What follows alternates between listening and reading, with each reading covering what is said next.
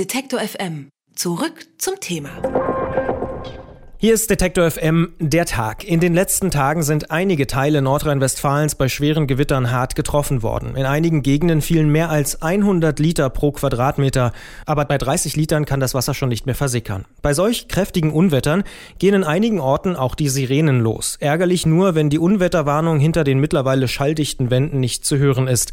Denn viele Sirenen in Deutschland stammen noch aus Zeiten des Kalten Krieges und sind nicht mehr ganz taufrisch. Deshalb suchen Fachleute nach Alternativen. Das Bundes Bundesamt für Bevölkerungsschutz und Katastrophenhilfe, kurz BBK, setzt jetzt auf das Internet, denn das Bundesamt entwickelt derzeit eine Warn-App fürs Smartphone. Aus lautstarken Signaltönen von Sirenen wird also ein Piepton aus dem Handy. Was genau dahinter steckt und ob die App die Sirenen komplett ersetzen kann, darüber spreche ich mit dem Referatsleiter des Bundesamtes für Bevölkerungsschutz in Bonn, mit Gerrit Möws. Ich sage schönen guten Tag. Schönen guten Tag. Wie soll denn diese Warn-App genau funktionieren? Also wir entwickeln zurzeit eine App, die über unser modulares Warnsystem angesteuert werden kann.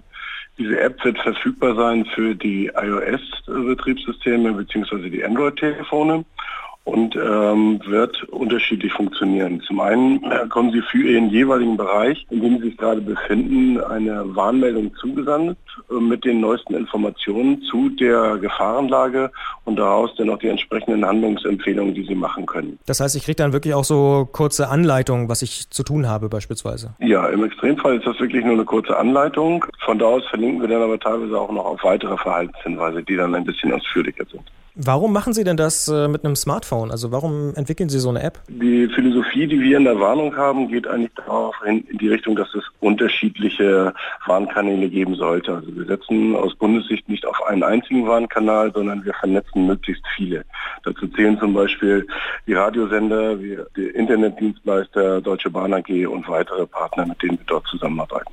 Die App ist für uns die Möglichkeit, eine Art Individualwarnung zu ermöglichen, indem der Bürger das praktisch an seinem Telefon dabei hat, weil er sich vielleicht nicht gerade im Bereich einer Sirene befindet oder wenn er vielleicht gerade nicht das Radio anhat. Was passiert denn eigentlich, wenn das Internet ausfällt? Fällt dann dieser Weg komplett weg für den Nutzer? Ähm, das ist unterschiedlich. Wenn das Internet tatsächlich in dem Bereich ausfällt, in dem er sich gerade befindet, äh, dann bekommt er eigentlich nur eine, äh, nur die reine Textmeldung, einen reinen Infomodus auf sein Telefon und darüber hinaus nichts. Ne? Aber das bedient sich dann praktisch alle Sachen. Darauf greifen dann automatisch die anderen Möglichkeiten, dass ich dann das Radio oder das Fernsehen nutzen kann. Was passiert denn mit denjenigen eigentlich, die gar kein internetfähiges Handy haben? Werden die auch erreicht? Nein, die werden über unsere App in diesem Schritt noch nicht erreicht. Äh, wir prüfen aber gemeinsam mit anderen Partnern die Möglichkeit, zukünftig auch alle Telefone über unterschiedliche Dienste anzusprechen.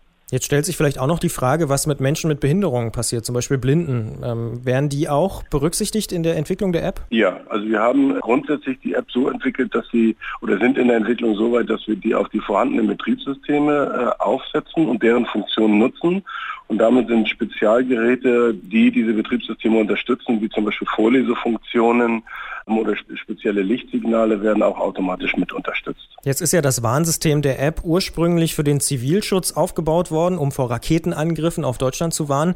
Das Ganze geschieht mhm. mit Infrarotsatelliten. Sind solche Warnungen in der App auch noch inbegriffen? Also gibt es diesen Zweck noch? Ja, selbstverständlich. Also das Hauptsystem ist das modulare Warnsystem, was wir seit 2001 im Betrieb haben, damals noch unter dem Arbeitsbegriff satellitengestütztes Warnsystem und die App ist praktisch eins der Elemente, die praktisch in dieses System integriert sind. Der Hauptzweck von diesem System, weil es das bundeseigene System ist, ist tatsächlich noch das, was Sie angesprochen haben.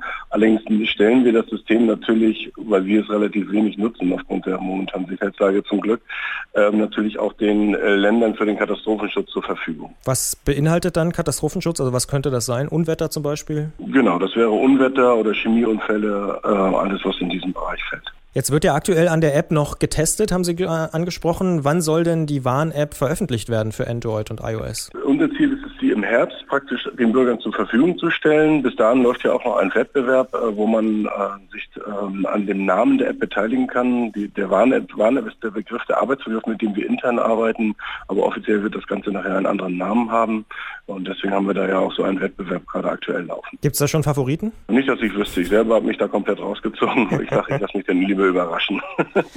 das sagt Gerrit Möws, er ist Referatsleiter beim Bundesamt für Bevölkerungsschutz in Bonn und wir haben auch per Smartphone mit ihm gesprochen, deswegen entschuldigen wir die etwas schlechte Tonqualität. Ich bedanke mich aber sehr für die Informationen zur Warn-App, die das Bundesamt für Bevölkerungsschutz gerade entwickelt. Vielen Dank für das Gespräch. Dankeschön. Ja.